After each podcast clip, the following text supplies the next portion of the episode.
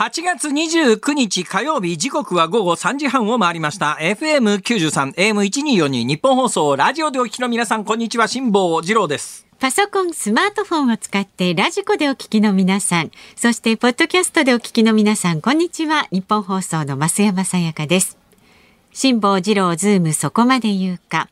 この番組は月曜日から木曜日まで辛坊さんが無邪気な視点で今一番気になる話題を忖度なく語るニュース解説番組です。今朝早朝に、ええ。えー先週私の夏休みの一日バックアップでスタジオに来ていただいた堀潤さん、はい。元 NHK アナウンサーですか、はい。あの方とご挨拶をさせていただいたらあの方がですね「いやありがとうございます」いや向こうがありがとうございます、まあ。何がですかって聞いたらですね、はいどうもこの番組を関西方面でポッドキャストで聞いている方がいらそこそこいらっしゃって、ええはい。あいるんですよ。今週ね月曜日の朝あのいつものように原付で伊丹空港まで行こうと思って家の玄関先でですですね、えーえーホンダのスーパーカブをいじってたんですよ、ちょっとなんかうん荷物置きのところの鍵がやっぱ100円ショップの鍵はあのすぐ錆びるなとか いじってたらポスティングのバイトのおばちゃんが回ってきて、ええ。ポスティングわかりますか、んうん。いろんなところのあポの郵便ポストにいろんなチラシ入れるバイトの人ですね、ポスティングのおばちゃんが回ってきて月目でポッドキャストで聞いてますよ。まあ、ありがたい。いやいやいや、ありがとうございます。ありがとうございますほんで、堀潤さん、なんであありがとうございますなのかよく分かんなかったんですが、どうも、堀潤さん、今、関西方面で、えー世界各地で撮ってきた写真の写真展をやってらっしゃるって話をここでされましたか？しました、しました。で、それをどうも、ポッドキャストで聞いた方が、はいその写真展の会場に、ポッドキャスト聞いてきましたっていう人が、ああ、そ。こそこいらっしゃったっていう話でですね。あーそれはよかったもうお役に立てて何よりだなあみたいな。はいはい。はい、そんなことが今朝早朝にございまして、へーそれにしても。あの9月11日まで難波富士フィルム X ギャラリーでその堀潤さんのね写真バツギャラリーじゃないいんだそれ。X X ギャラリーなんだ。よく読めましたねあれを X と。これ今ナンバー富士フイルムのバツギャラリーかと思って。時代は X ですよ X あそうですか。変わった名前のギャラリーだなと思ったら X ギャラリーですか。そう。そうですか。それにしても、えー番組では再三申し上げておりますけれども、まあ皆さんに本当にありがたいいろんなものを送っていただくのはまあ感謝感激雨あられなのでございます、愛されてます。はいはい。雨あられ雨おせんべいみたいなね いや今日私びっくりしたんですが、はい。い、つものようにいろんなもんが届いてたんですよ、えー火曜日。私のところに届くのは大体火曜日に届くことが多いので、うん。ええ。火曜日に今日なんかどうって1週間分まとめてきてやるやつを見てたら、はい。なんか日めくりカレンダーとかですね。なんかあのーゴミ袋とか、まあ。ゴミ袋、まあ、いろんなものを送ってくださるんでええありがたいんですけど、ね。うん。その中に巨大な箱入りのせんべいがありましてね、あはい。はいはいはい。この箱入りのせんべいはどっから来たんだと思って、こう見たらですね、もう送ってくださった方は北関東のおせんべいを送ってくださったんだけれども、ええいろいろ調べてみたら、はい送った日付が7月の下旬なんですよ。あその1ヶ月ぐらい、私の手元に届く間、この1ヶ月、どこをこのおせんべいはさまよっていたのかと。あただまあ、せんべいなもんですから、はい。1ヶ月さまよっても、今日私のところへ届いた段階で賞味期限を確認したら、まあ数ヶ月先なんで十分美味しくいただいているのでございますが、うん。うんはい。何回も申し上げておきますけれども、システム的に、えー送っていただいてもですね、すぐに私の手元に届くということではありませんので、くれぐれも申し上げておきますが、私のところにおお送りくださるのは、とにかく、金貨。金貨、金塊かもう今値が上がってるんですからなかなか1グラム1万円突破。あるいは私の本。あいうことにしていただければありがたいな本はねはい買っていただければサインはね本なんですけどね。増山さん。実そうは。悪そうな顔どうしたんですか？今週新刊が出るのでございますよ。そうなんですか？いつの間にそんな知らなかったでしょ？知らなかった今回だから夏休み前にですね、はいはいあの考慮っていうんですか、はい。要するにもうここでもうこれ以上は直さないっていうね遂行もここで終わりでこのまま印刷にかけるっていうところまで仕上げてから夏休みであ出かけていったから夏休み前むっちゃ大変だったんですよ。そうだ。ったんですか。もう休みのたんびにですね、お家にこもってっつって、まあ休みのたんびって言ってもなかなかね、結構海外取材とかいろんなとこ、奄美大島とか行ってましたから。だけどその空いてる時間ではい。本一冊分、あの、遂行に遂行を重ねてですね。はいはい。それが今週末ぐらいに、えーどうもね、まだ解禁じゃないらしいです。え いいんですか？もうそんないこや、といいんです。つらつらと。だってね、だって2週間前に関西の番組に出た時に、あの、間もなく出ますからってもう言っちゃってますからね。え、なんかもう。え、もうすでにアマゾンで出,、ま、出てますか？要するに前回発売した、あのーえなんか、歪んだニュースにあ溢れているとかなんとかっていうタイトルの本のナンバー2です。あ、この国は歪んだニューあスにこの国は溢れている。歪んだニュースに溢れているというおかげさまで、えー結構皆さんに読んでいただいた本の続編という位置づけでまあ2でございまして、おそらく今週末ぐらいから書店に並ぶのではなかろうかと。まあ、はい。えーぜひぜひ、いやいや、あの、ぜひとにかくぜひ、はい。お買い求めください。また辛坊さんが。一冊がですね、はい。えー純金1グラムよりだいぶ安いです。純金1グラム。よりだいぶ安い。まあこれを言うと金を商ってらっしゃる方に大変失礼ではありますが、ええ純金1グラム1万円で買ったとて、ね、知識が、知識が広がるわけでもなく、何か自分のプラスに美味しくものが食べられるわけでもなく、価値はかなりありますけどね。金って知ってますか？金っていうのはあのよく金箔みたいなやつがお酒に入ってるやつありますよね。あ,、あーはいはいうん。れなんで金箔がお酒に入ってるかというと、はい。あれ口の中入れて飲み込んでもい一切あの問題ないと。なんか今ねラジオで言ってはいけないことを山ほど言いそうになったんで。いやいや、じゃあ喋らなくて結構ですけど あそうですか。まあ端的に綺麗な表現をすると、はいええそのまま出ちゃうわけですよ。金は。だから体内に吸収されないんですよ。だから害がないんですね。うん害がないんです。食べないのと一緒なんです。別に栄養になることもありませんが、害もないっていうものなんで ねよく金箔入りのお酒みたいなやつがございますね。はい金箔が練り込んである羊羹とかなんか金箔で包んだお寿司とかなんかそういうのあるじゃないですか。あーはいはい。あれ要するに金はし吸吸収されないんですよ。は金ってね基本的に溶けないんですよ。いろんな。金を溶かす物質は確かね黄水っていう硝酸と何かのあ混合物しかないはずでこれは科学の時間に習いましたね。私自慢じゃありませんが科学はね100点満点のテストで8点取ったことがありますから まあでも科学はね、割とまあそういう感じですよ。金というのはまあ要するに溶けないんですね 普通溶けないだから体内に取り込んでも体の中に吸収される重金属みたいなやつというのね水銀みたいなものとは根本的に違うものなんでまあ割と人体にとっては安全なんでまあ食品の飾りに使われたりすることが多いんですがでも金 1g1 万円出して買って飲み込んだとて栄養になるわけでもなし体にいいわけでもなし。誰も飲み込まないと思いまそうすけど。考えたら金 1g のお値段で私の本だったら6冊7冊買えま何すから冊も買えますね。いやーお金の使い方としてさ 皆さんどちらがお得なんでしょうね。悪徳セールスマンみたいになってますけどね。どうも。いやそれ違うでしょ。笑う方のセールスマンですよね。えということで今日はもう言いたいことは全部言いましたから。あそれで、はいどうぞ先進んでください、まあね、そろそろあの新刊出ますんでよろしくお願いいたします。はい、では株と為替の値動きをお伝えしてまいります。株と為替はですね、こちらです。はい。今日の東京株式市場日経平均株価続伸しました。昨日と比べて56円98銭高い3万2226円97銭で取引を終えました。前日のアメリカ株式市場で主要な株価指数が揃って上昇したほか円安ドル高基調が支えとなりまして幅広い銘柄に買いが入ったようですただ利益確定の売りも出て伸び悩みましたで為替相場は現在1ドル146円40銭付近で取引されています。ですよ。先週アメリカでクレジットカードで使ったやつの今日確かめたところ、うんなんか敵も去るものというかですね ものすごい勢いで確定してるんですよ。そんなに早く確定するか請求みたいなところがこの為替レートで確定してますからすごい金額になってですね。なんか私が海外に行こうとすると嫌がらせのように円安に触れるという。なんでなんですかね。なんでなんですかね。タイミングがね。それで言うと話ちょっとだけさせていただきますと 私その先週お休みを取って、昨日から東京生活を再開してですね、い、つものように近所のスーパーに行ってびっくりしましたね。私ねこの春ぐらいからうーん。まあ卵はだいぶなかったんですね。春先はなかったんです、はい。その後戻ってきてからも値段が上がってそれまでまあ高めでしたね180円ぐらいだったやつが10個入りで今300円超えてたりなんかするわけですよ。でその時に私この春先に関西の番組来ていやーね、物価の上昇なんだけれども、卵はまあ今こういうね、鳥インフルエンザとか、まあ殺処分とかいろんなことがあって上がって、うん、だけどこれが、牛乳の値段が比較的その段階では落ち着いてたのが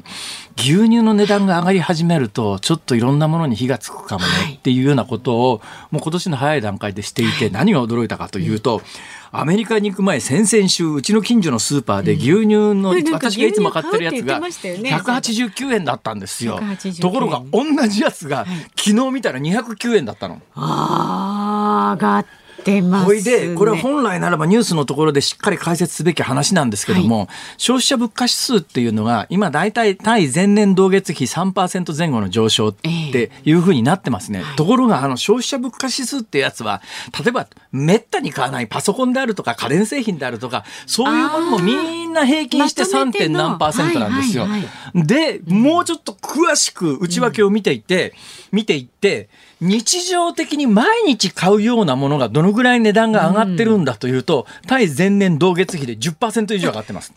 だから実際日本の物価上昇は実感としては、あの消費者物価指数の CPI で出てきてる3%とかってそういう数字では全くないという。もっと高いと。だからもう完全にあの悪性インフレの状況になりつつあるのに、まだいまだに政府はデフレ脱却してないとか言って、だから政策変更しないんで、あの追い詰められますよこれ。えー、確かに買い物とかしてると皆さんって言い方するとなんか自分が自分が違うみたいですよね。まあ僕なんか別にほら金に糸目はつけないから金で解決できるものは金でもううちのいい10億円の金の熊の像を売れば。辛坊さんね金好きだからってナイツさんにも言われてましたけどね。それは、はい、あのそうですねこの番組単体でポッドキャストで聞いてる人は何が何だかわからないと思いますが、うん、事前の番組のナイツさんとの番組の掛け合いで、はい、なんか金の話題が突然出てですね、うん、私そんな話を全然してない。さんが振ったんですけど、ね、もういいから先行ってください。はい。はい、えー、ズームそこまで言うか。この後は昨日の夕方から今日この時間までのニュースを振り返るズームフラッシュ。で4時台にズームする話題は。えー、処理水海洋放出をめぐる岸田総理大臣の対応それから内閣改造の目玉人事はということで政治ジャーナリストの田崎史郎さんスタジオ生出演です。5時台はそごう・西武の労働組合がストライキを通知というニュースにズームしていきます。番組ではラジオの前のあなたからのご意見をお待ちしております。メールで送ってくださる方は ZOOM zoom アットマーク 1242.com それから番組を聞いての感想など旧ツイッター X で参加される方ハッシュタグ漢字で辛坊治郎カタカナでズームハッシュタグ辛坊治郎ズームでつぶやいてください。で今日もお届けいたします。番組のエンディングでお送りするズームオンミュージックリクエスト。今日のお題は金が1グラム1万円を突破したと聞いた時に聞きたい曲。金が1グラム1万円を突破したあのゴールドフィンガーなんとかっていう郷ひろみさんの「あきっちは除く 」それ昨日も除いた曲。今日も除きますね。はい、確かゴールドフィンガーなんとかって曲ですよね。そうですそうですそうです。はい、でもまあゴールド関係って結構ありそうですので、ね、ゴールドイミテーションゴールドあれまあ山口百恵さんはいはありなし。あ、なし、はい、じゃあそれもなしで、それ以外で送ってください。選曲の理由も書いて送ってくださいね。お待ちしております。では、この後はズームフラッシュです。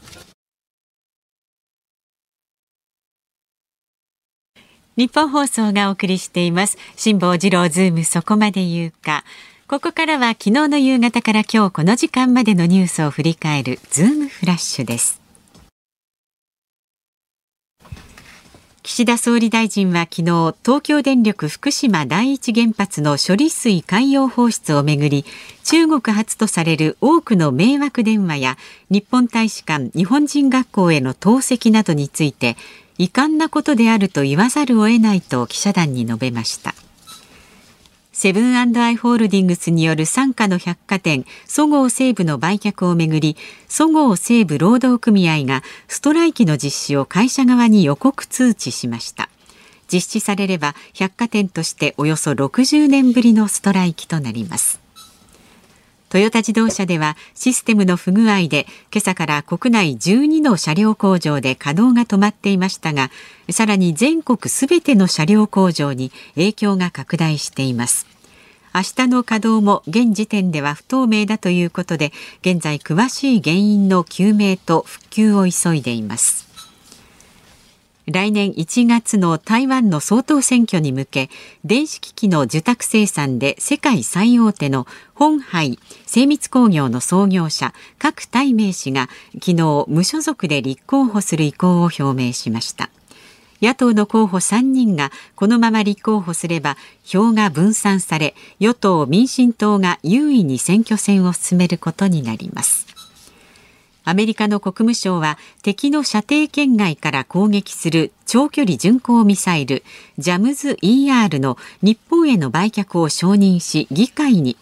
ジャズム ER の日本への売却を承認し議会に通知しました。日本に対するこのミサイルの売却承認は初めてとなります。ビッグモーターによる自動車保険の不正請求をめぐり損害保険ジャパンの白川義一社長が去年7月の役員会議で不正の可能性が発覚し一旦中止した取引の再開を促す発言をしていたことが昨日分かりました。ビッグモーターとの関係悪化を懸念したためで経営トップとしての責任が問われる可能性もあります。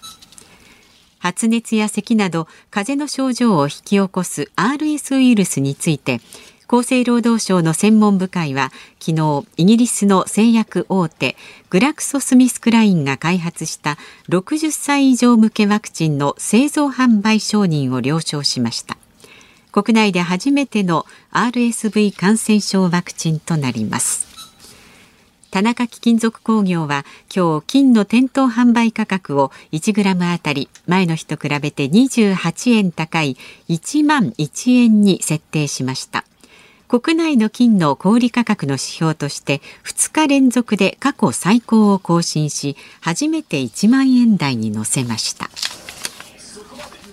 まあ過去20年ぐらいを振り返ると確かにね金の国際価格も上がってるんですよ。金の国際価格も上がってますが、ここへ来て、えー、一気にあの1グラム1万円を突破するというのは、やっぱり円安のせいで、えー、金という絶対的な価値を持つものに対して、円という日本の通貨の価値が下がってるんで、1グラムの円を買うためにたくさんの、1グラムの金を買うためにたくさんの円が必要だという構図で、それがね、例えば20年前に金の値段っていくらぐらいだったかというと、うん、今の10分の1ですよ。10分の 1? はい、10分の1です。だから2000年前後に金を100グラムの金のバーっていうあの延べ棒延べ板みたいなやつあるじゃないですか、あれ大体100グラムとか1キロが多いんですけど、まあ、100グラムを当時10万円で買えたんです、はい、今その100グラムのバーを買おうと思うと、えー、100万円ですね。1グラム1万円だから。だから1キロバーって言ってあのよく写真で出てきてダーッと積んであるのが大体あれ1キロなんですね、1キロ。あのお札よりちょっと小さいぐらいで厚さが1センチぐらいありますがね、うんはいはい、だけど金ってむっちゃ比重が重いですから ずしっとくるんですがあの1キロバーっていうのは、うん、要するに1キロだから1000グラムじゃないですか、うん、1枚、うん、これがね、えー、今から20年前に買うと大体、えー、1キロバーだけど100万円ぐらいで1枚買えたわけですよ、今1000万ですからね。だからどけばよかそうだけどそのそのそれから金ってガーッと上がりだした頃に、はい国内の経済の専門家は何て言ってたかというと、うん、みんな、いや、金は上がりすぎだから、うん、金はちょっと今の値段では買わない方がいいですよってみんな言ってたんですよ。えー、ね。どんどんどんどん上がりすぎだから多くの日本国内の経済の専門家も、金がグラム1万円突破するとは夢にも思ってなかったって感じでしょうね。の展開なんですね。だまあここまで円が安くなっちゃったというのは一つ背景にはあります。国際価格も上がってますがやっぱり日本国内で円という通貨を媒介させるとそういうことになってます。で日本の強みっていうとですねこれ私結構衝撃のニュースなんですが。あのトヨタが工場ほぼほぼ全部止まってるんですよ。はいはい、でこれ理由はよくわかんないんですが、はい、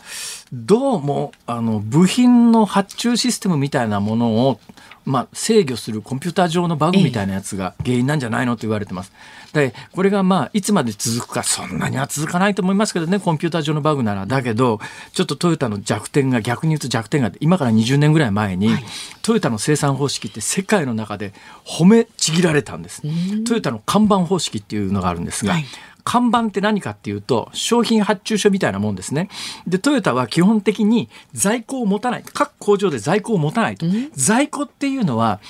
基本的に無駄の象徴みたいなもんで無駄な在庫は抱えないと、いるものはその流通システムを通じてそれがまあそれを司る伝票みたいなやつを看板ってトヨタの中では言うんだけど、この商品の流通伝票みたいなものでいるものは即時に取り寄せることによって在庫を持たずに、え、効率をアップして、え、どんどんこれトヨタのかんばん方式っていうんですが、まあ、かんばん方式最近はですねジャストインタイム方式みたいな必要な時に必要なものをすぐにっていうジャストインタイム方式みたいな言い方にかんばん方式だとなかなか日本語だとよく意味が分かんないんで、うん、ジャストインタイム方式っていうふうに今言い方変えてますけども、はい、でもトヨタはこれも世界に誇る生産システムでこれのおかげで生産効率が上がってまあ安くて良質な車を全世界にお届けできるっていうトヨタの看板方式ジャストインタイム方式というのはもう世界の中で注目の的で、そのシステムを学ぶために全世界から見学者が来たようなものなんだけど、今回それがあだになっちゃってるわけですよ。在庫の部品がないんですよ。でその在庫の部品を調整するコンピューターシステムの根幹が止まると、部品がどこの工場でも手に入らなくなって一斉に全工場ストップするという。それぞれの工場に在庫の部品があるようなところだったら、い、やここの工場はまだ生産が継続できますとかっていうことがあるんだけど、このシステムの根幹にバグが出ると全部止まっちゃう。なるほど。これ、まあ、そんなに長く続かないとは思いますけれどもちょっとあの今まで素晴らしいと褒められていた褒められていたことのまあ、デメリットの部分がちょっと今回出ちゃったかなというそういう意味において私はかなり衝撃のニュースではあります。えその次のニュースでですね台湾の総統選挙、これあの、まあ、日本のその電機メーカーこの20年ぐらい前も本当に栄枯盛衰で日本のシャープという日本が誇る電機メーカーがあったわけですよ。うん、でここを、まあ、要するに経営危機で潰れそうになっちゃったんで台湾ので電機メーカーが乗っ取ったんですがその乗っ取った電機メーカーのトップで角さんという人がいるんですが。はいその角さんが、国内でも非常に経営者として人気がある人なんですけども、どうも本気で台湾の総統になりたいみたいですね。ほいで無所属で立候補を今回決めましたっていうのがさっきのニュース原稿なんだけど、これで困っちゃうのはその台湾のその角さんという方はもう中国の本土と喧嘩するのやめようよと。中国本土と仲良くしてもう経済的にもっと盛り上がった方がいいんじゃねっていうようなそういう思考の方なんです。そうす。るとですね、えー、一番ダメージを受けるのは、中国国民党の流れを組む、あの今野党になっている国民党の大統領総統候補っていうのが、はい、いや思考は同じなわけですよ。そうするともうこっから先はチキンレースです。両方出たら両方落ちますから。それはもう確定的なんです。それはまあ民進党の人が、今の政権の末裔の人が今、だけど両方出たら絶対落ちるからどっかでどっちかがやめるって言わないといけない。で今日このタイミングで賀来さんが名乗りを上げたということは俺が出るから国民党の大統領総統候補に「お前降りろ」って言ってるのと同じことなんだ。これは揉めますせ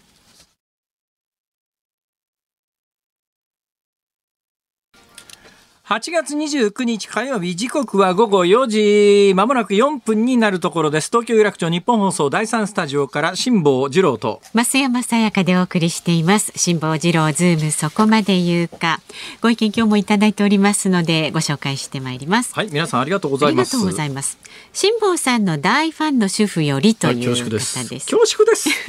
初めてメールさせていただきます。昨日の放送でホノルルクッキーのお話をされていましたが、はいはい、ね、ね、最近のハワイ土産の定番です。そうそう。はい、ちょうど週末、娘夫婦からハワイのお土産でこちらのクッキーをもらっていました。そんなに高価なクッキーとは知らなかったので、でね、この情報はありなかった。1枚300円というふうにざっと申し上げましたけど、はい、もしかするともうちょっと高い可能性もありますね。いやちょっとあのパイナップルみたいな形してるんですよ。いいね、はい、まあ美味しいは美味しいですけども。美味しいけど一枚クッキー一枚三百円ってどうよ。ちょっとね。まあアメリカでラーメン食べると一杯三千円ですからね。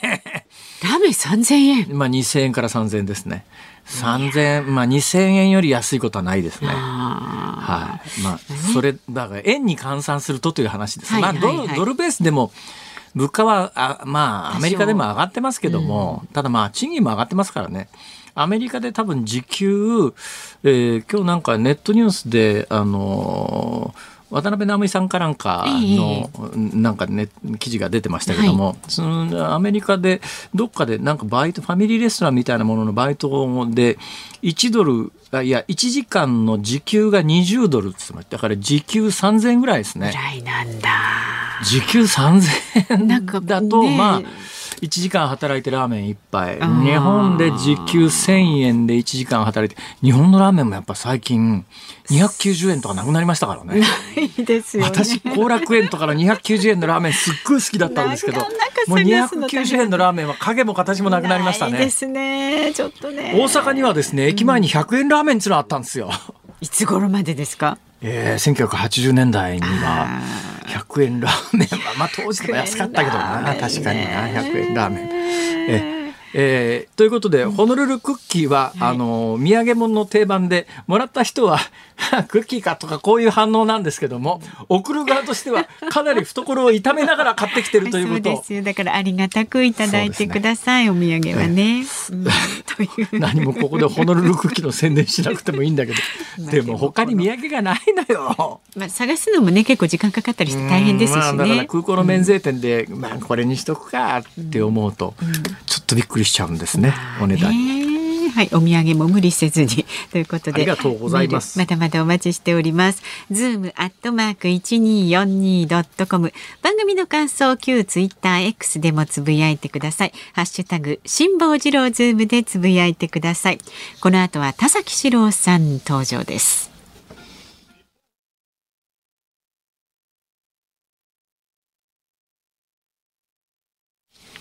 日本放送辛坊治郎ズームそこまで言うか。この時間取り上げる話題はこちらです。処理水放出内閣改造岸田総理大臣の対応と決断は。東京電力福島第一原発の処理水の放出をめぐり中国が日本の水産物の輸入を全面禁止したことを受け岸田総理大臣は中国側に禁止措置の即時撤廃を求める申し入れを行いました。また岸田総理は放出によって水産事業者が損害を受けないよう東京電力による賠償も含め万全の体制をとっていくと強調しました。さあ今日はこのニュースにつきまして政治ジャーナリストの田崎史郎さんに伺いますよろしくお願いしますよろしくお願いしますよろしくお願いします。よろしくお願いします。いや改めて目の前にある田崎さんのプロフィールを見ていて、ああ、福井の方なんだと思って。福井県立、これなんですか？堺郡っつうんですか？あ福井、そう、あの、堺郡ですね。三国町。三国町。どの辺ですか？福井。福井ってほら。東尋坊あの方です。え？東尋坊。うんあ、嶺南っていうとこですか？あ嶺北ですね。嶺北ですか、はい東尋坊って嶺北なんだ。そうです福井県知ってます？福井県は知ってますけど何ですか福井県ってね妙な形っていうと福井の人に怒られちゃうけど、真ん中より北がふあの昔でいうところのあれは越前か。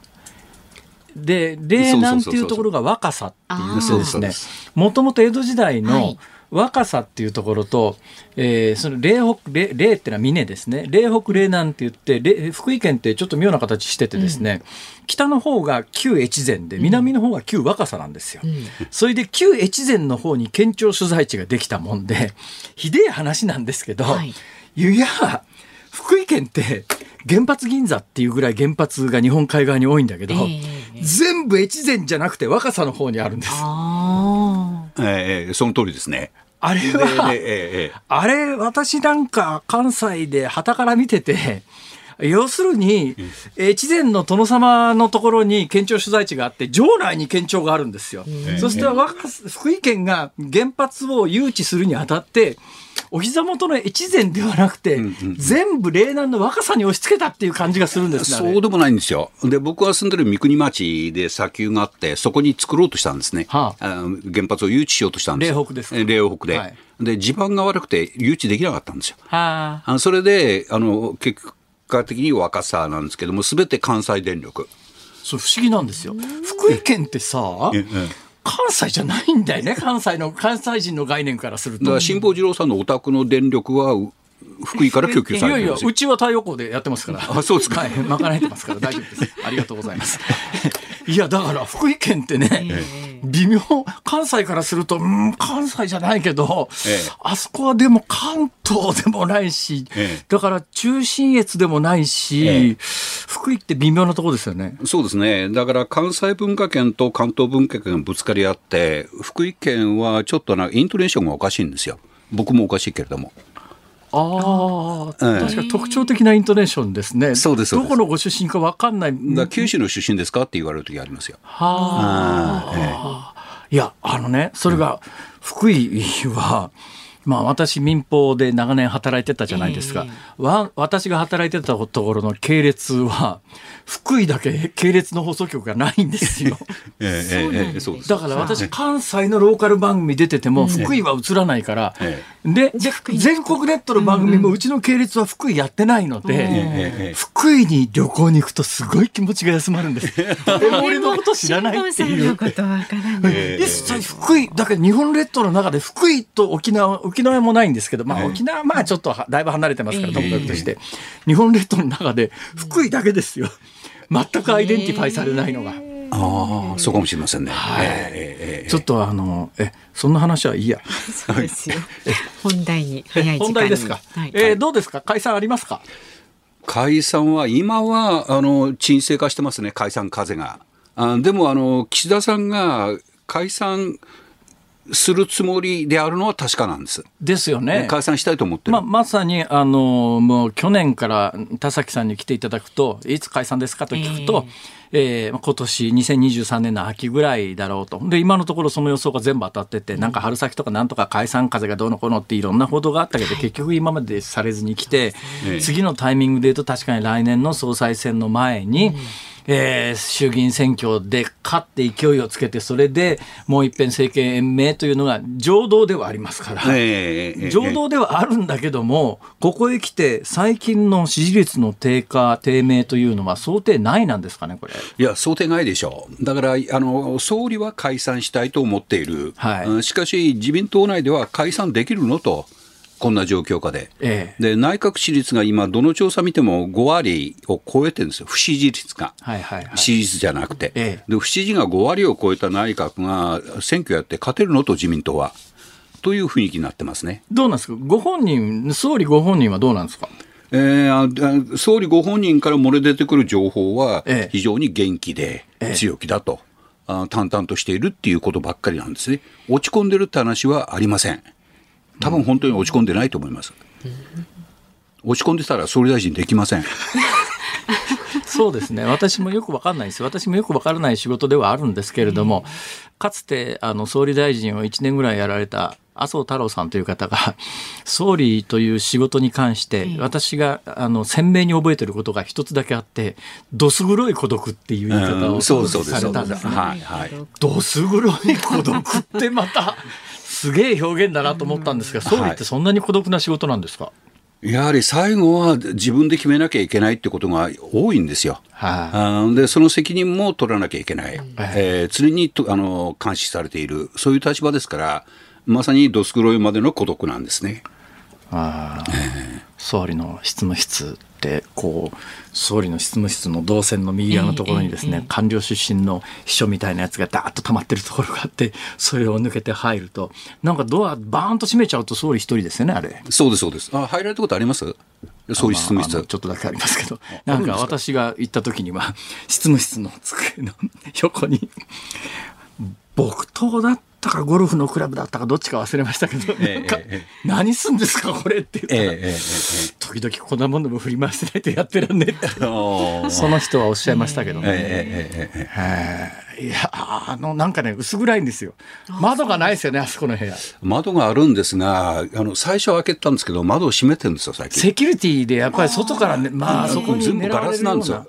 ガラスだから、外から狙われたらどうするっていう。それがねだから総理の部屋ってね、まあだから麻生太郎さんはどす黒い孤独っていう表現されましたけど確かにね暗薄暗いんですよ、薄暗いなんか冷たいひんやりした感じで、ここにいたら心病むなって、だから外の音が聞こえないんですよ。だから外でどんなにデモしていても届かない。住み室内で聞こえない。ああのあのうん総理の官邸の横、まあ、はい。国会議事堂のあの辺り行くと、結構毎日太鼓叩いてよねくね。デモしてますが、あれはじゃあけど。1ミリも聞こえてないってことですか、全く聞こえてないでしょ。そうなんだ。ええ。だから国民の声が届いてないのかもしれませんね。なんだかあれですね左派系文化人みたいな 田崎さんとは思えない今表現だったないやいやいやいやいやお本題行きましょう、これ。全然台本通りになってませんよ、これ。本題なんでしたっけ？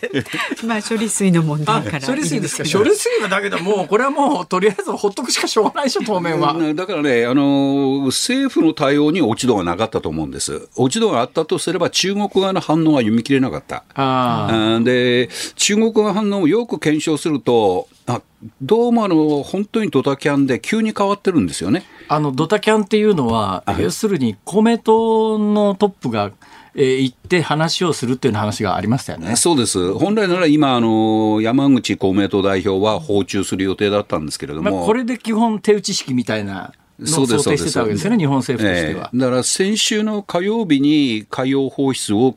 決めて、はい木曜日に海洋放出して、ええそのえあのーその直後に中国側は水産物の禁輸っていうのを打ち出してるんですね。はいででも山口代表の訪中は遠慮願いたいと、あー方針出てきたのは土曜日なんですよ。ほうほうだから木曜日に方針決定していいはずなのに、土曜日になってるんですね。えで、なんで2日間遅れたのかっていうことなんですよ。はいはいで、どうも事務方の話では、まあ、あの歓迎するっていう趣旨が寄せられていて、ええ土曜日に急に変わってるんですよね。中国側が。なんでなんですか？それは、あの習近平国家主席が、えあのあ南アフリカから帰国したのが土曜日なんですよ。え例のブリックスの会議ブリックスの会議で合ですね。はい。で、習近平さんがあのキャンセルしたと。ははだから下でいくら積み上げても、だ下、習近平以下の、以下っていうか本人を含めない下の事務方の調整でいうと、ええ。基本はまあ、一定の反発をした後で、最終的には公明党の代表の訪中で手打ちっていう、そうそうそうそうそう。そう。いう方針だったお互いに言いたいことを言い合おうとあーいう方針だったのに、それがやっぱりあの国の今の国家体制、だけどそれ習近平個人独裁の中でその最終的に官僚が上げてきたやつをトップがひっくり返したとなると、はい。今後どういうふうな流れになるか全く読めないですよねこれ。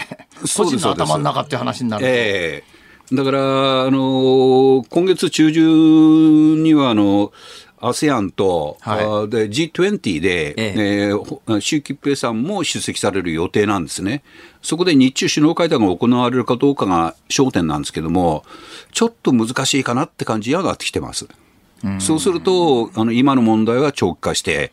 えーオーストラリアの例なんかしらあのを見ると、1年以上続いちゃうんじゃないかっていう見方が多いですオースト。ラリアと中国が揉めた時にオーストラリア産のワインの実質禁輸みたいなことをして、ええ。オーストラリアは中国輸出にワインは結構頼ってたところがあるんで、大打撃を受けて国内問題になったんですが、はい。どうなんですか？その点で言うと日本から中国への海産物の輸出なんて高知れてんじゃないですか？まあ、あの中国本体と香港入れて1500億円、はい。でオオ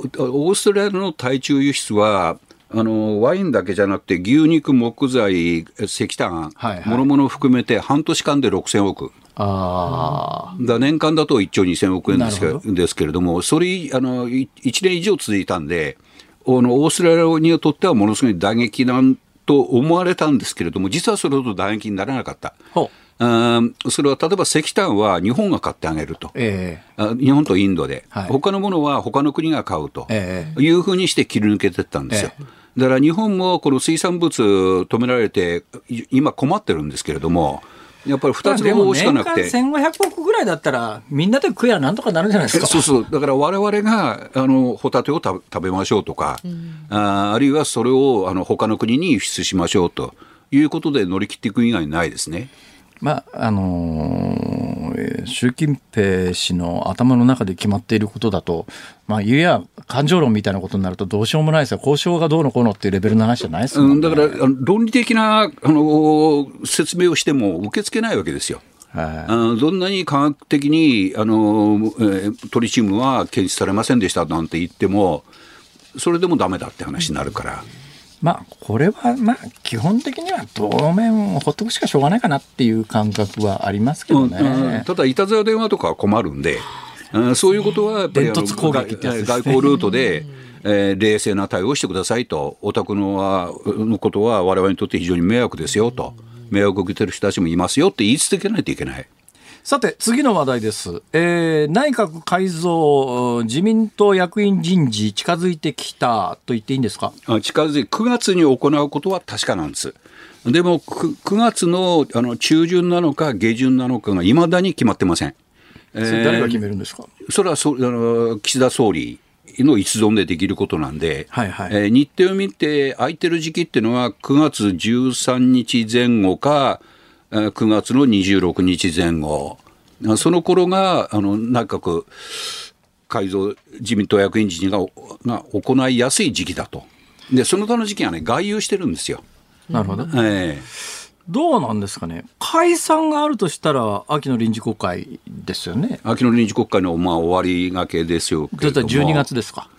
冒頭はないですか冒頭はないですね。えーで、今、あの、補正予算を準備してるんですね。はいはいえーそれはガス、あガソリン、えー電気、ガスの、はいはいあの今値段を下げるためにね。9月末で補助金が切れるとおそらくガソリンまで行ったあたり、えーレギュラーで200円超えてくるだろうからこれを180円ぐらいまでは抑えたいそうそうそうですね。それはね、えー予備費やまだ未使用の予算があるんで、ガソリンについてはすぐできるんですけれども、え電気、ガス代についてはちょっと間があるかもしれません。あでもあの値下げ措置を取るということですね。でえーそういうことをもろもろした後田崎さんは今その12月、まあ、要するに臨時国会会期末での解散の可能性ってこのタイミングでどのぐらい見てます？えーっと、まあ4割ぐらいですかね。4割？ええでね、やっぱり、ね、人事をやって、支持率が回復するかなんですよ。ああでまさにその9月の半ばか末に行われる自民党、ええー役員人事内閣人事次第ですね。え次第です。そこで、あの、刷新されたという感じになれば、支持率は上がるでしょうけれども、なんか変わり映えしないなってなったら、やっぱりねっていうことで。支持率上げるためだけの人事なら、ええどうにでもなりそうな気がするんですけどね例えばまああの小泉親子両方とも大臣にしちゃうとか。いやいや、それ、まあ、あの、女性をたくさん起用するとかいろいろありますけれども、女性たくさん起用したら支持率上がるんですかね。過去に上がりましたね。ああー安倍さんの安倍内閣で時に5人入閣っていうのありましたね。5人入れた時があって、はい。えー18人のうち5人があの女性っていうんで、ええーでもそれから1、2か月したら、そのうちうちの2人が辞任せざるを得なくなって。ああうちわとかなんかいろいろそう、うちわとか政治資金の問題で。ありましたね。だからやってみないとわからないし、あやったからといってうまくいくかっていうと。カンフル、剤としてはそれはあるっていうことですか？じゃあ過去最多の6人。え6人大臣にするだけのえー国会議員の中に人材はいるんですか？えまあ、女性議員の数としては、まあ、3、40人いらっしゃるんで、あれなんですけども、やっぱりできる人、この間フランス行ってほらエッフェル塔の前で写真撮った人いらっしほゃいましたよね。ら沖縄出身のあ元歌の手とか。ほら人も能力高いんですよ、それは、行政能力は。えああ。でも常識があるかどうかっていう。ええある でもないですね。ええ。まあでそういうんでふるいかけていくと、そんなに残ってないですよ、それは。はあ、じゃあそれが使えないとなるとあとどんな方法があります？うん思い切って若手にするとか、あー。でもちょっと若手ももうややっちゃってるんで、当選3回、4回でと入閣させたりしてるんで、え。さして効果がないでしょうけれども、やっぱり政治記者として注目してるのは、やっぱり茂木幹事長が続投かどうかっていうところが、えー自民党という組織の中でトップは総裁。だけどそう自民党のトップの総裁は総理大臣になるので、えー党務ができないと。そその党務を司るのがナンバー2の幹事長、ええ。その幹事長が今茂木さんという人なんですが、ええ。この茂木さんという人はえー結構いろんな人に話を聞くと器用方変のある人で、うんあの嫌う人は徹底的に嫌いますよね。あそうですね、ええええどうなんですかこの人は？いや、能力はめっちゃ高いですよ。はい、僕は政治家はおそらく数千人と会っているはずなんですけれども、えーえーえー、この人、本当に頭いいなと感じたのはほんの数人、えー、その中の一人です。ほえー、だけど、これがね、よく言われてるんですけども、えー、かつてそのナンバー2であってだけど党務のトップであるところの幹事長選挙資金から何から全部司る人間が、えー、今の総理大臣やってて幹事長やってる人間が次の総理を目指すというやあの、まあ、謀反を起こしたような形で、はい、幹事長は直近では総理を狙いづらいっていうこれも常識がありますよね。そうです、そうです。はい、はい。どうなんですか、この、このあたりは。うん、だから茂木さんにとって、今回続投するのがいいのかどうかって問題はあるんですね。幹事長で続投すると、その次の総理の目が薄れてしまうということですね。では次のそあの来年9月の総裁選の時に、えー、果たして茂木さん立てるかっていう問題もとなると、一旦ここで自民党の人事や閣僚人事から外れとくってのは一つ方法ですよね。外れておく、外れることはね、多分岸田さんはしないですよ。どうなんですか、それ、岸田総理が、ええ、茂木君、とにかく幹事長引き続いてやってくれよって言ったときに、はい、亀井先生、僕もう嫌ですから、離れますって言えるそれは言わないと思いますね。やっぱ幹事長の権権限は絶大なんですよ。やっぱりあの派閥の数を増やすとか、ええ、実力つけてっていう意味では、幹事長っていうのは、やっぱりやってくれって言われたら、喜んでやられると思うんです。岸田さんはどうですかね、茂木さんを幹事長続投させますか？そこが読めないんですよ。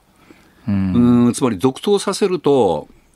あのー、まあ、封じ込めにもなるし、なるんですけれども、茂木幹事長の力をどんどん強めることになるんですね。まあそうですね、ねだから自分のライバルを育てる,、てるみたいなもんなんですよ。えー、一方で、外に出したり、閣僚にすると、あのー、茂木さん不満持つだろうと。そうすると、政権運営、結構きついねとなるほどいうことになるんですね。だから判断が非常に難しいですよ。ね、小泉進次郎入閣もうあの1回環境大臣で入閣して留任してますからね、えー、2回かけてますからね、ないと思いますよ、それは。なるほど。はい。まあ、いずれにせよ、なんか、地味猛量っていう日本語が。ね、ですね、問題があるんですね。いや、でも、ここでね、長年ずっと密着して仕事をしてる田崎さんは偉いわ。いや、僕ね、人を見るのが好きなんですよ。はい。いろんな人いるから。あ動物,、まあ、動物園だと思えばね。そうそうそう。檻の外から檻の中見てる気分。岸田さん、田崎さんが動物園だって言ってますよ。またあのぜひ近々動きがありましたらお越しになりがとうございます。政治ジャーナリストの田崎史郎さんでした。越前のどうもありがとうございました。ありがとうございました。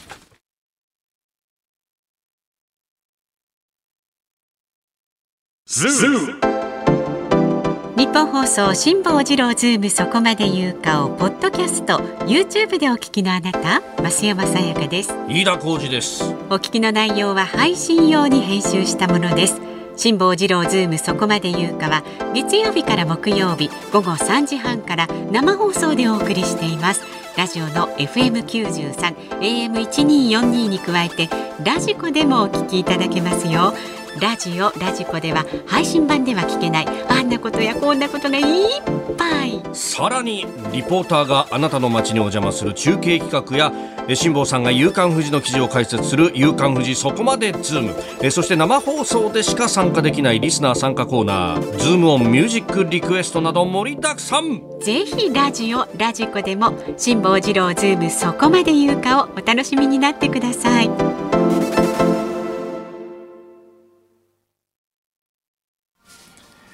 8月29日火曜日時刻は午後5時を回りました。こんにちは辛坊治郎です。こんにちはニッポン放送の増山さやかです。5時を過ぎました。この時間ズームミュージックリクエストをご紹介していきます。ありがとうございます。今日のお題は金が1グラム1万円を突破したと聞いた時に聞きたい曲。あのゴールドフィンガー99とイミテーションゴールドは除く。あすいません まず愛知県のソースは小池さん54歳女性はです、ね、まあ、確かに愛知のソースは濃いな。あ、うん、リクエストがスティービー・ワンダーのステイゴールドをリクエストします。たとえ何が起こっても月日がどれだけ流れても輝きは変わることはないのですね。金はやっぱり強い。でも我が家には縁がありませんと。いやスティービー・ワンダーいいっすね。いいですねそして大田区のいつも、えー、原板さん腹痛さん48歳女性の方。大丈夫ですか、ね、ちょっと心配ですが。金が良いまあいいゴールドということで。何ですか？まあいいゴールド。金がいいあいみょんのマリーゴールドをリクエストします。マリーゴールド。まあ確かに金色の花ではありますね。あ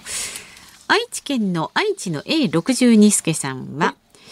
金といえば黄金ですよね。なぜならかのマルコ・ポーロは日本のことを黄金の国ジパングと呼んでいました。辛坊さん日本そのものが金ですよ。そうなんです。だからねあの、うん、欧州藤原三代のほらなんだっけなんか金色平泉のさ中尊寺金色堂ってのあるじゃないですか。あはいはいはい、あれ確かにねそれとか奈良奈良じゃない京都の金閣寺とか、うん、ああいうの見た外国人は驚いたと思いますよ。あそうですよね、えー、金ピカの。でリクエスト曲ピンクレディーのジパングです。そして64歳横浜市のパンチラ夢工場さん。リクエスト曲金八先生こと武田鉄矢さんの声援をよろしくお願いします。どうして？私を含めた金を持っていない人へ頑張れ。頼む頑張ってくれ。声援を送りたい。です、そして金八先生ですからね。えー、神奈川県綾瀬市47歳の山ちゃんは矢沢永吉さん鎖を引きちぎれゴールドラッシュゴールドラッシュと A ちゃんが連呼していますと。A ちゃんの曲は何聴いてもいいよね。うん神奈川県相模原市の猫と若いせよさん。どういうラジオネームですか、それ？喧嘩してんですか？どうなんでしょう。女性の方ですが、リクエストはジアルフィーの冒険者たちをお願いします。これも歌詞の中に、ゴールドラッシュ、100万ドルでも夢は買えないとか、愛は買えないっていうのがあるそうです。まあ、ね、おっしゃる通り。そうですね。えー、そして大分県の大分市常さん、55歳男性。金ときたらキンキンこと相川金也さんですよね。懐かしいな。菅原文太さんとのコンビが面白かったのでトラック野郎の主題歌一番星ブルースをリクエストしますと。皆さん本当にありがとうございます。本日のズームオンミュージックリクエストあいみょんマリーゴールド。マリーゴールド。ではエンディングでお送りいたしますでね辛坊さんにメールが。福井県の焼き飯セットさんがですね。福井県で聞いてらっしゃる。そうそうそうそう。失礼しました。さっきね福井のお話しましたが福井あ辛坊さんが福井は日テレ系の放送局がないと言いましたが昔から福井には民放が2局あり日テレ系と富士系です。私クロスネットなんだ。うん、うん、そうですね。確かにあそこ福井放送っていうのがあって、はい、そこに森本さんっていうアナウンサー私結構親しいです。はい、あのワイルドワンズの鳥塚しげきによく似てるんですけど、まあそれはともかくとして。でもねあそこはクロスネットだから全番組やってないんですよ。だからズームイン朝の時代の徳光さんのやつがやってましたけど徳光さん福留さんのやつやってましたけど私が90年代から始めた土曜日の朝のウェイクアップとかが放送されてないんですね。だから福井の皆さんの私のイメージはズームイン朝で止まってると思いますよ。この頃もやっぱりあの辛坊さんのこの方もズームインは見てましたよありがとうございます。そうか住むところによってねいろいろそういうのってありますね。そうなんですね。私ね沖縄と福井は心静かにいられるんです。うん、あだから沖縄一時、ね、まあまあそうですね。よく行かれてまし、えー、それはありますね。へえ。ところが最近はねネットで見てますっていう人がね。そう。ネットでなんかね、沖縄でね、その関西でやってる右翼の人がいっぱい出てた番組なんか、沖縄でね、いつも見てますよって沖縄でドキドキして、なんか襲われんじゃねえのかと思って。いやいやこの番組は沖縄で、あ、そうか、今、ポッドキャストだから。だからどこでも聞けちゃいますよ。沖縄ファンです。そう油断しないでくださいね。まだまだご意見はズームアットマーク一二四二ドットコム、えー、ツイッター改め X ではハッシュタグ辛坊治郎ズームでご意見をお待ちしております。ニッポン放送辛坊治郎ズームそこまで言うか。今日最後に取り上げるのはこちらです。そごう・西武の労働組合がストライキを通知。そごう・西武の労働組合はあさって31日からストライキを実施すると経営側に通知しました。百貨店でのストが実施されれば1962年以来およそ60年ぶりです。発端はそごう・西武の親会社セブンアイ・ホールディングスがアメリカの投資ファンドへの株式売却を決めたことでした。ストライキが行われるのは西武池袋本店で組合員900人余りが参加するということです最近の若い人はストってあまり経験ないだろうと思いますね。ね私なんかはサラリーマン時代にまあしょっちゅうストやってましたからね。1980年代ぐらいまでかな。まあどこの会社でもストが当たり前のようにされてたのは70年代とか60年代、70年代なんかあの JR になる前の国鉄時代なんて、毎年の恒例行事で23日 JR 止まって山手線のところを歩いて通ってた人 あまた今年もかっていうそんなイメージで60年代70年代当たり前のように行われてたストライキ。ストライキって何かというとですねまあ、あのどこの国でも、えー、今労働法で認められてます、まあ、要するに経営側と交渉するに際してもうあの仕事しないと、はい、ただ仕事しないわけだから給料払われないわけですよ。うん、で経営者も給料払う必要はないわけですね。でストライキっていうのはもう、まあ、例えばこれあさって31日から本当にストライキが実施されるとすると労働組合員はあの池袋西部これ池袋西部に限らないのかなあのデパートでもう働かないわけですから、従業員がいなくなるわけですよ。まあ組合員でない管理職が変わって店頭に立って商売が続けられる規模ならいいけれども、うん、いいけれどもっていうかまああの仕事は営業は続きますけれども大半が組合員ということになると店舗は実質閉めざるを得ないということになりますね、だから今組合員と非組合員の比率がどうなってるのかちょっとこのニュースだけではわからないんですけども、うん、かなり営業に支障は出るだろうなと思います。ただね私はやっぱりねこの20年ぐらい日本の労働者があまりに従順になりすぎちゃってったことが日本の給料が伸びてこなかった一つの背景にあるのかなと思うんで、うんうん、まあ無責任な言い方をするとたまにはやってもいいんじゃないかとこう思ったりもするんだけど、うん、ただこのケースに関して言うと労働組合は何を求めてるかというとその親会社が自分のデパートを売り飛ばすということに関してものすごく不安を感じてて、で、えー、これアメリカの投資会社なんだけどアメリカの投資会社なんだけど実質的にこの池袋西部をあの傘下に収めようとしているのはヨドバシカメラがの系列、はいうん、そうすると自分たちはデパートの従業員でここまでやってきたんだけどもその自分たちの要するに例えば池袋西部なり池袋西部の建物は投資会社のの傘下に入る、まあ、ヨドバシがゆやオーナーみたいな感じになるわけですよ。うん、そうすると、まあ、今一回ブランドショップが入ってるところはいろいろこの間からニュースになって、あそこはもうカメラ屋にしないというような発表は、がちょっとあったみたいなんだけど、結果最終的にどうなるか分かんない、自分たちの売り場が守られるかどうか分からないし、自分たちの雇用が守られるかどうか分からないので売却自体が反対だっていうのが労働組合の主張なんだけれども、ただまあ売りに出そうとしてるこれまああのセブンアイ・ホールディングスの今総合総合セバ傘下にありますが、はい、そうするといやこのセブンアイは主力事業は今コンビニにあってデパートは儲からないと。特にこの3年ぐらいでインバウンドがなくなっちゃって、デパートはどこも、まあ、やっと今年に入ってインバウンド戻ってきて、ねはい、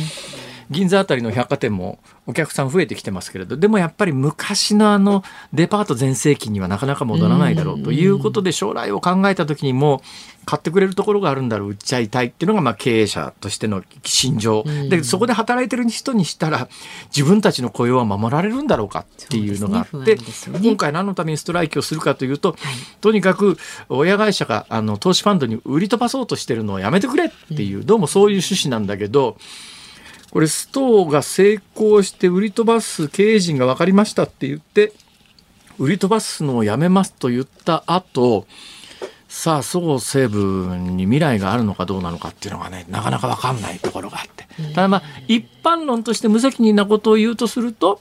やっぱこの20年ぐらいどこの企業でもストなんかやらないとストはやったってまあ例えばえー、デパートで売り上げが落ちたら自分たちに跳ね返るわけだからそんなことして得にならないよねっていうのがあってこの20年ぐらいあの労働者がなかなか大きな声を上げることをしなかった結果給料もここまで伸びてこなかったんじゃないのっていう見方もあるのであの基本的にはそんなに。ああ久しぶりだなっていう感覚でストライキって、え手続きが一応いるわけですよ。で労働組合員のええ過半数がまずストをやるということに賛成しないと、はいスト権というのを労働組合が持てないんですね。はいでこれはもうあの総合西部に関してはスト権が確立してます。はいでそのスト権確立の投票の時に90%以上の組合員の賛成。だから相当やっぱ組合員の中には、はい、ストレス溜まってるっていうか、うんどうなんだ俺たちっていう気持ちはすごくあるんだと思う。だからその60年ぶりの百貨店のストライキという非常に珍しいことになってるわけですけど、はい。それでこれあのその会社と労働組合との労働協約っていうかまああの規約みたいなもので会社ごとで違うんだけれども一般的にはやっぱりストやる場合には48時間前までにストやるぞと通知する。ただこれには会社の許可はいりません。これ労働者側のストライキは権利なので通知すればいい。だから通知はあの労働協約上おそらく義務になってるはずなんで。で48時間以内に、すまあ、それよりも前にまず組合としてストをやるということに関して組合員の合意を取ってスト権を確立して、でここはスト権もとっくの昔に確立でされてますから、スト権確立した上で48時間前までに、えーいつ一かストをやるということを経営者に通知をすると、はい。で今そこまで来ました。はいでそこまで来ましたけれども最終的にストをやるかどうかは直前までわからないです。ただ、まあ、ここまで来るとなかなかね振り上げた手は下ろしづらいだろうから、60年ぶりにストライキに入るんだろうとは思いますけれどもまあその先百貨店業界がどうなっていくんだろうっていうことに関しては正直もう分かんないとしか言いようがないですね。ね。ただまああのそういうところで働いてらっしゃる労働者の皆さんの不安感というのがえ高まってるというのは事実なんだなというそれがもうある意味ひしひしと伝わってくるニュースではありました。ズームオンでした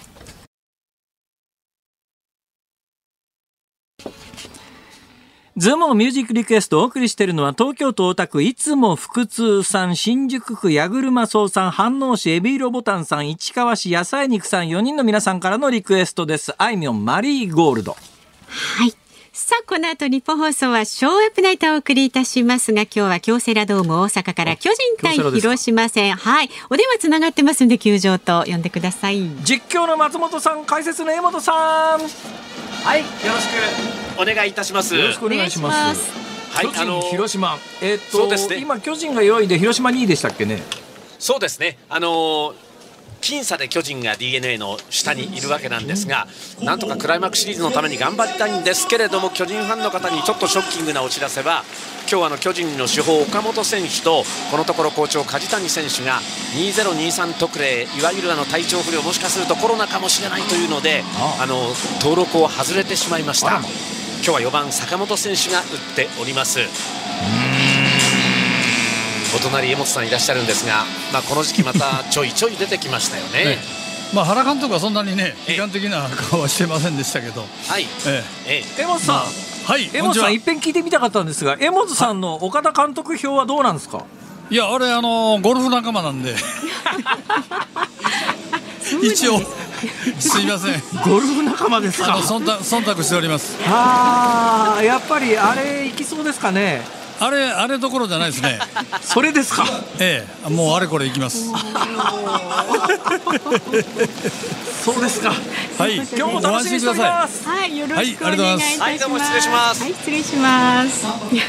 あれ、さあ、明日の朝6時からの飯田浩二の OK 工事アップ。明日ダブルコメンテーターです。中央大学法科大学院教授で弁護士の野村修也さん、政策アナリストの石川和夫さんです。取り上げるニュースは、やはり処理水放出をめぐりまして嫌がらせの国際電話相次ぐなどです。で、この番組は日本経済新聞社中国総局長の桃井ゆりさんと、